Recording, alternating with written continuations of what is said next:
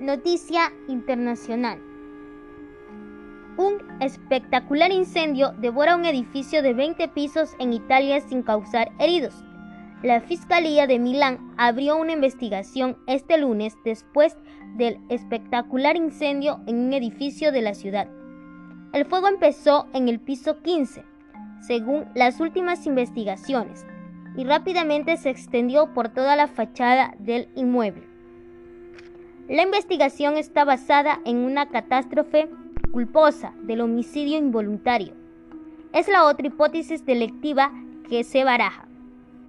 Por otra parte del departamento dirigido por la subcomisaria Tiziana Siliciano, que realizará otra inspección in situ con los bomberos por la mañana. Informó para ustedes Selena Juana Sobriones desde el Cantón Colinas.